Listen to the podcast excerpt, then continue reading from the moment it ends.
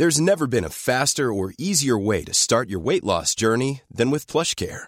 PlushCare accepts most insurance plans and gives you online access to board-certified physicians who can prescribe FDA-approved weight loss medications like Wigovi and Zepbound for those who qualify. Take charge of your health and speak with a board-certified physician about a weight loss plan that's right for you. Get started today at plushcare.com slash weight loss. That's plushcare.com slash weight loss. plushcare.com slash weight loss.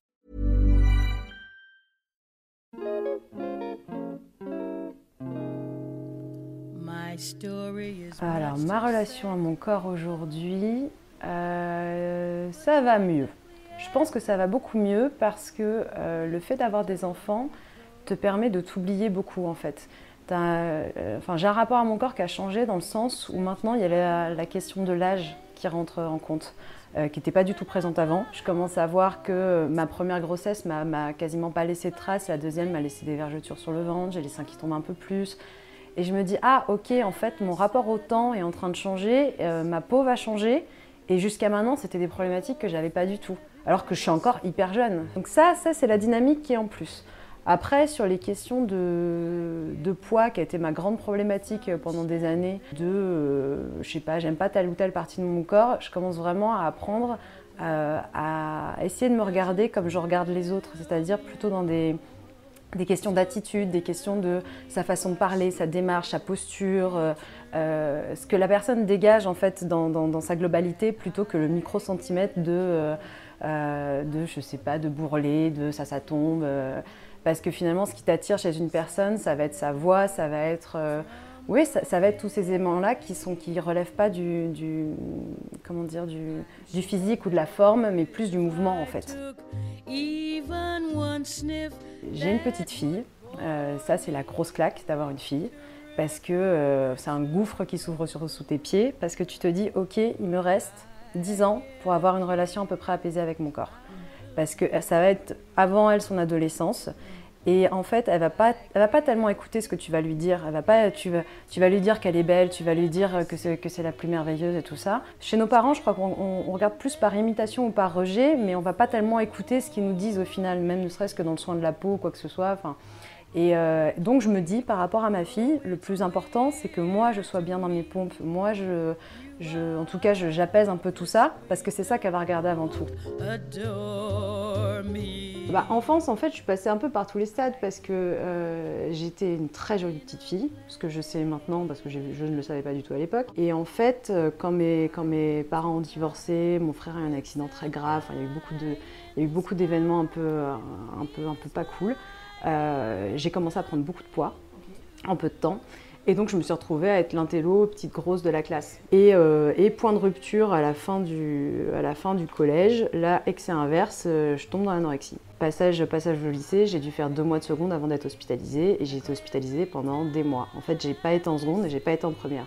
Donc finalement, j'étais assez préservée de, remarques de ce point de vue-là, puisque j'étais j'étais désocialisée. Et là, ça a duré jusqu'à, je dirais, les 25 ans pour arriver vraiment à être bien. Je dormais pas, donc j'avais des cernes. Enfin, ouais, j'étais, bah, squelettique. Et j'ai commencé à me sortir de mon anorexie justement quand j'ai commencé à rencontrer des gens qui faisaient semblant de ne pas voir que j'étais anorexique, mais qui me traînaient dehors, qui, qui, qui m'ouvraient à autre chose et qui me faisaient comprendre que mon identité n'était pas l'anorexie, qui me faisaient comprendre que j'avais autre chose en fait. Euh, et, ça, c'est hyper important pour n'importe quel proche anorexique. Surtout, ne lui préparez pas de plat pour elle, elle va se démerder. Eh ben, elle mangera pas, eh ben, tant pis. De toute façon, elle ne mange pas. Donc, euh, c'est pas pour manger une tomate sans sauce que machin, mais faites comme si vous voyez pas et parlez d'autre chose. Essayez d'amener euh, quelque chose qui fasse que son identité ne repose pas seulement sur son addiction puisqu'elle est addicte à cette identité, elle est addicte à cette maîtrise. Donc tout ce qui peut permettre de lâcher prise, tout ce qui peut permettre de ramener un peu de, plaisir et de légèreté, en fait, euh, go for it, quoi. C'est euh, le grand but. Euh, et, ouais, et moi, les potes qui m'ont sorti de l'anorexie et la, partie de ma famille qui m'y a beaucoup aidé, c'était ça.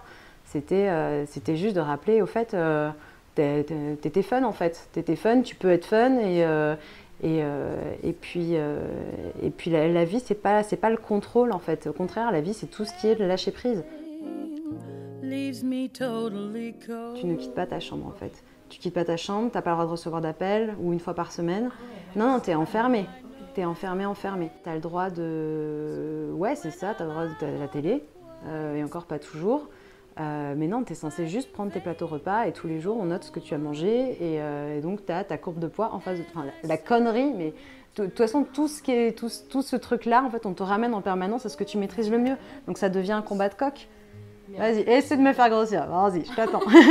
non, mais, ah non, mais franchement, c'est débile, c'est débile. Alors qu'en fait, ce qui, ce qui quitte à hospitaliser pour des questions de constante vitale, ce que je comprends, mais non, mais ramenez des amis, euh, ramenez la famille, faites un barbecue, mais euh, ramenez du positif. Ramenez, rappelez qu'autour de la table, ce qui se joue, c'est pas ce qu'il y a dans l'assiette, c'est ce qu'il y a autour de, de, la table. En fait, c'est très long, très progressif, et, et je crois que je n'en serai jamais sortie. Euh, là, une des grandes peurs de, mon père, notamment euh, pendant mes grossesses, ça a été oh là, elle prend du poids, elle prend du poids, elle prend du poids. Pour l'instant, ça va parce que c'est pour quelqu'un d'autre. Dès qu'elle va avoir accouché, elle va, elle va replonger direct. Et, euh, ça m'inquiétait aussi. Donc c'était en pleine lucidité aussi. Je me suis dit, je sais qu'au premier coup dur, c'est là-dedans que je me réfugie.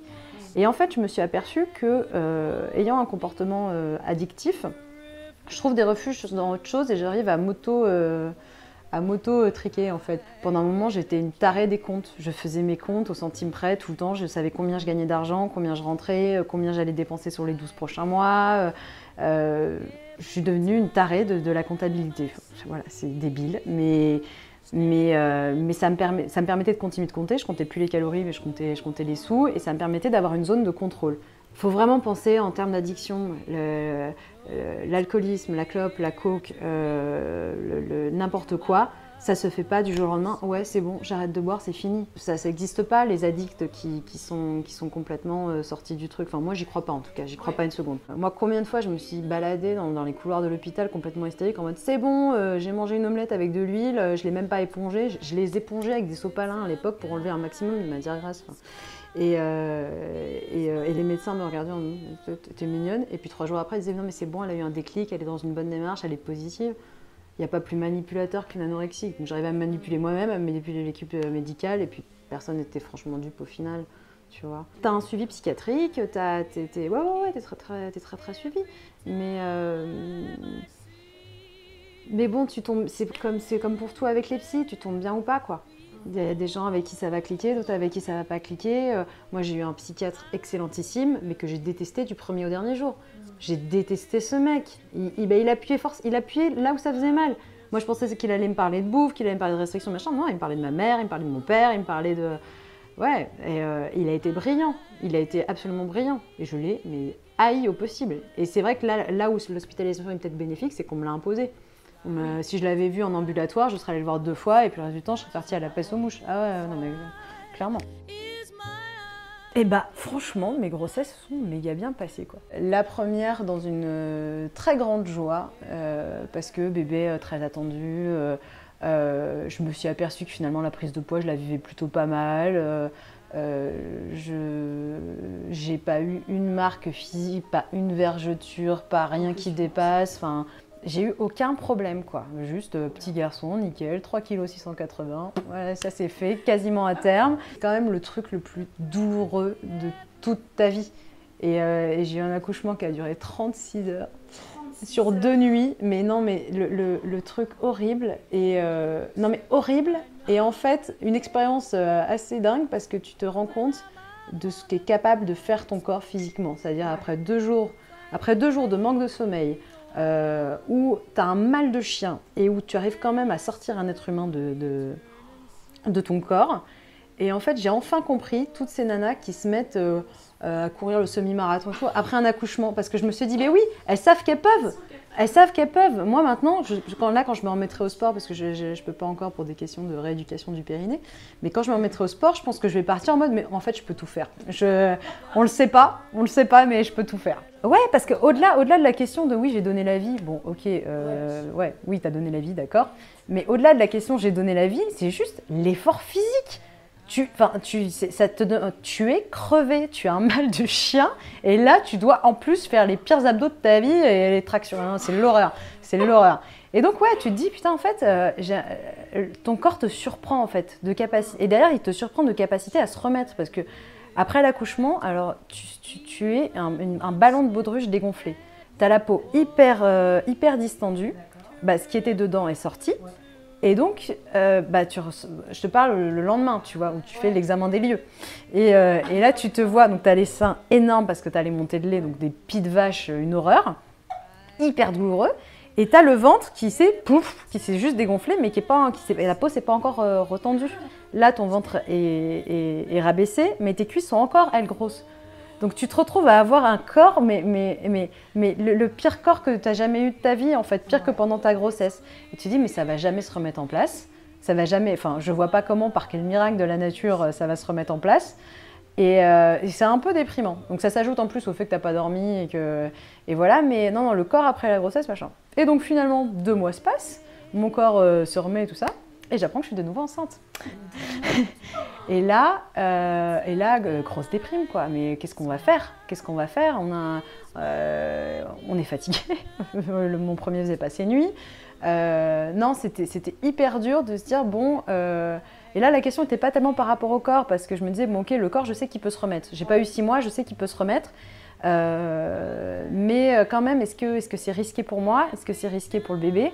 Euh, Ouais, non, c'était moins par rapport au corps que pour des questions perso, pour le coup. Mais bon, on enchaîne. On enchaîne. Et, et là, j'ai commencé, quand j'ai commencé à voir bah, mon ventre bah, qui filait en fait comme un collant euh, de, de, vergeture. Je me suis dit bon, bah ok, cette fois ça va pas bien se passer en fait. Et j'ai une pote qui m'a expliqué que la peau, en fait, si, que c'était possible, que sur une première grossesse c'était rien, mais que la deuxième, bah, ça craque parce que tu sollicites trop la peau. Je pense, je savais pas.